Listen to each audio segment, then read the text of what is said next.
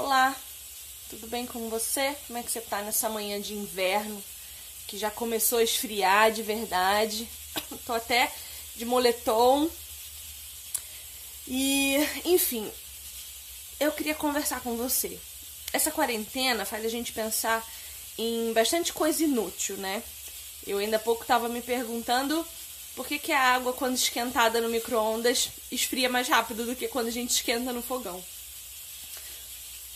Só que eu me vi também pensando nessa quarentena em que a solitude tem sido uma benção para quem está sabendo aproveitá-la, a respeito das minhas escolhas.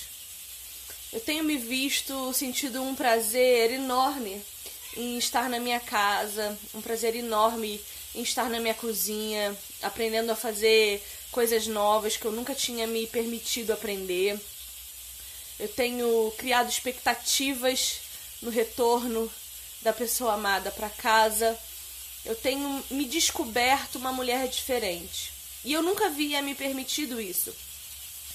Porque muitos anos da minha vida, por muitos anos, e, e acho que 30 deles, eu me, me, me permiti ser invadida por sentimentos muito ruins a respeito da feminilidade, a respeito do feminino.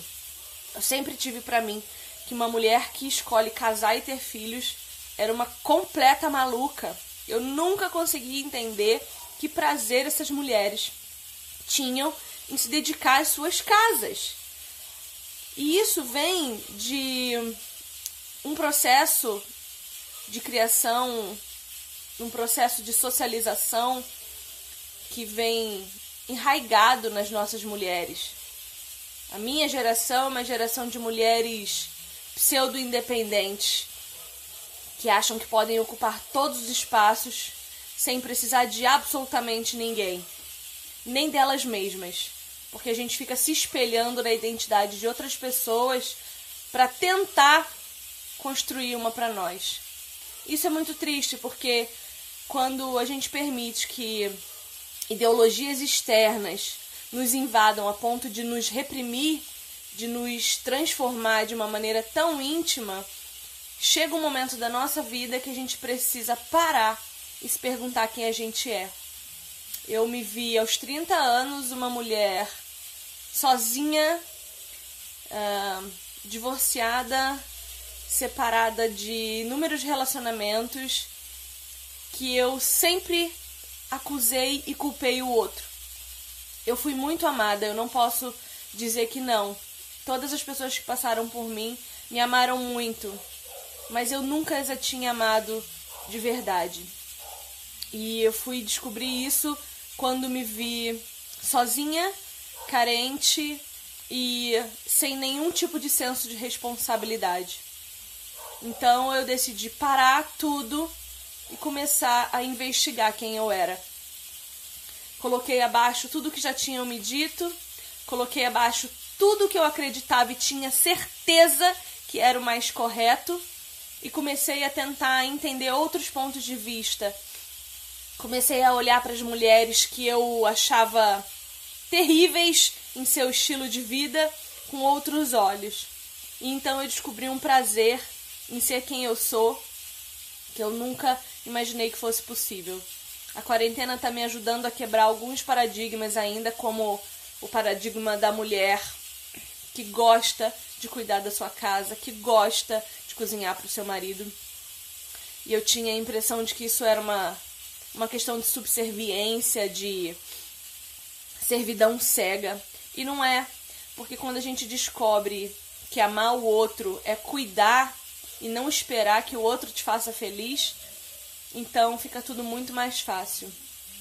A Bíblia pede para nós que nós analisemos a nós mesmos. Sempre a Bíblia confronta todas as parábolas de Jesus são para nos confrontar a respeito de quem nós somos, a respeito daquilo que nós acreditamos e temos por certo, mas que nem sempre é. Então hoje o que eu quero te dizer é que para você encontrar sua felicidade, para você encontrar quem você é, se isso é uma dificuldade na sua vida, tente colocar abaixo todas as certezas que você tem e passe a viver das dúvidas, porque as dúvidas te trazem questionamentos importantes, as dúvidas te fazem perguntar para o outro como ele está se sentindo a seu respeito, perguntar para si mesma como você se sente a seu próprio respeito, e talvez as respostas a essas perguntas te mostrem que você não é a mulher que você acredita, que você não é tão maravilhosa, tão espetacular, tão independente e tão autossuficiente quanto você pensa. Nós somos seres sociais, mulheres que precisam de cuidado, de amor, e eu não tô falando só de homem não. Tô falando de relações de amizade, de paternidade, maternidade.